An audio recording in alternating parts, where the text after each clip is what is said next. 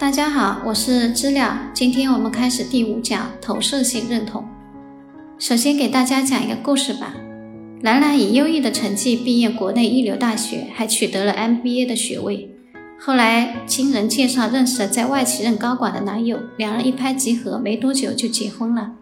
婚姻生活中，兰兰对家里大大小小的事情都缺乏主见，家里任何事都指望老公来帮忙才行。起初，老公以为兰兰是不适应照顾家务，并没有对她的行为很介意，更多时候都会帮着妻子照料家务。但是渐渐的，老公的工作越来越忙，常常要加班的深夜，为此他开始对兰兰的行为变得越来越不耐受，两人开始争吵不断。在连续加了一个多月的班后的某天深夜，老公打开家门，就看见兰兰敷着面膜，拿着手机正在淘宝直播。茶几上全是没吃完的外卖盒子，没喝完的饮料瓶子。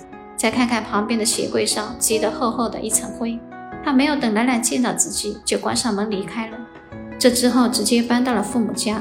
在兰兰的眼里，老公变了，不再是当初对她百依百顺的那个人。她依旧停留在对老公最初的期待中：女人负责貌美如花，男人负责赚钱养家，却看不到老公为了家庭的生计辛苦劳作，加班至深夜。我想，这样的情景在亲密关系里似乎很常见：一个依赖型的妻子和一个照顾型的丈夫。但同时，我们也要看到的是，婚姻有潜意识的选择性。俗话说：“不是一家人不进家门。”婚姻作为一个互相满足的共谋系统，是一个相互的过程。例如，兰兰在婚姻里扮演一个依赖者，渴望被呵护、被照顾，并且邀请老公扮演一个有能力的照顾者，对外赚钱养家，对内家务照顾她。假如两个人一直都认可这样的角色分配，那没有关系。可是，在长久的婚姻关系中，老公感到自己越来越疲惫，总在被要求去满足妻子的各种需求，最终精疲力竭。当所有的给予都是单向的时候，关系是很难维持下去的，问题和冲突也就愈演愈烈。最后，老公逃回了自己父母身边。这里，懒懒的邀请其实就是一个潜意识的行为。即迫使别人在他的内部戏剧的演出中扮演一个角色，一个照顾者的角色。这样的关系模式就是我们今天要讲的核心概念——投射性认同。最初，这个概念是克莱因一九四六年提出的。投射性认同是婴儿为应对早期客体关系中产生的恨而运用的一种机制。这种恨是源于最早期对母亲和她乳房产生的焦虑。焦虑的婴儿会将自体中具有破坏性的部分去掉。通过或呕或吐的方式，或在幻想中用撒尿或喷射粪便的方式排泄出来，并把这些破坏性部分以一条敌意流的方式投射进入居住在母亲体内的客体中。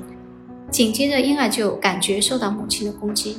当这种投射主要来自婴儿伤害或控制母亲的冲动时，婴儿会觉得母亲是一个迫害者。这段话是在说，婴儿一出生就有内在的本能的摧毁性的部分。即弗洛伊德提起的死本能，这个部分是让婴儿汲取恐惧、焦虑的，因为会激活自体崩裂的感觉，这是婴儿承受不住的。于是他把这个恐惧、焦虑投射到外部。投射的意思就是我把自己承受不住的东西扔出去。在克莱因看来，婴儿把自己承受不住的恐惧、焦虑投注到外界的客体上去。一开始是母亲的乳房，继而是母亲这个人。如果这个客体配合婴儿玩这个游戏，投射性认同。那么，潜在的婴儿会感觉到他是可以掌控这个客体母亲的，同时还有就是他通过掌控这个客体，就可以掌控内在的感觉、恐惧、焦虑，继而不被摧毁性的力量所压垮。在之后，投射性认同这个概念不仅被克莱因学派的分析师和治疗师们运用，其他学派的人们也会在临床中运用这个概念，这也引发了很多的关于投射性认同的不同定义。最具有超越性和创造性的是奥格登，他认为投射性认同的概念涉及了两个部分：一个投射者，一个接受者。这两个人投射性认同的互动过程分为三个阶段。第一阶段，投射者因感受到内在不安全感，将自体里存在威胁、破坏的部分放置在接受者身上，并设法从内部控制它。第二阶段，接受者会感觉到投射者传递过来的压力，产生相应的感觉。第三阶段，接受者对投射性操作所诱导出来的感受和行为产生反应。这里我们来结合一个咨询情境，来看看咨询双方是如何来完成上述三个阶段的。案例情景：季女士情绪易大起大落，与周围人际关系糟糕。最近因和丈夫发生激烈的争吵前来咨询，并且告诉咨询师自己上过很多心理学的课程，对于精神分析很感兴趣，特意找一个精神分析取向的心理咨询师一起探索自我。在咨询到第八次的时候，季女士对咨询有了新的想法。我们的心理咨询需要做多长时间啊？这是我们第八次工作，是否你对咨询有什么感受，想和我谈谈的？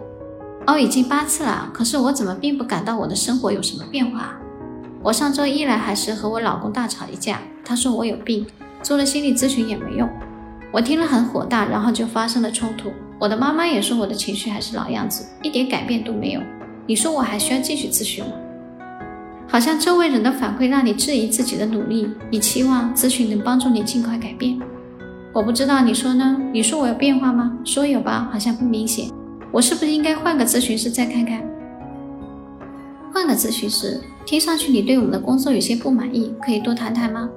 我不知道，我专门找精神分析取向的心理咨询师，就是因为在听课的时候感觉精神分析很深入。可是为什么感觉你什么都没做？好啦，谢谢收听，我们很快再见。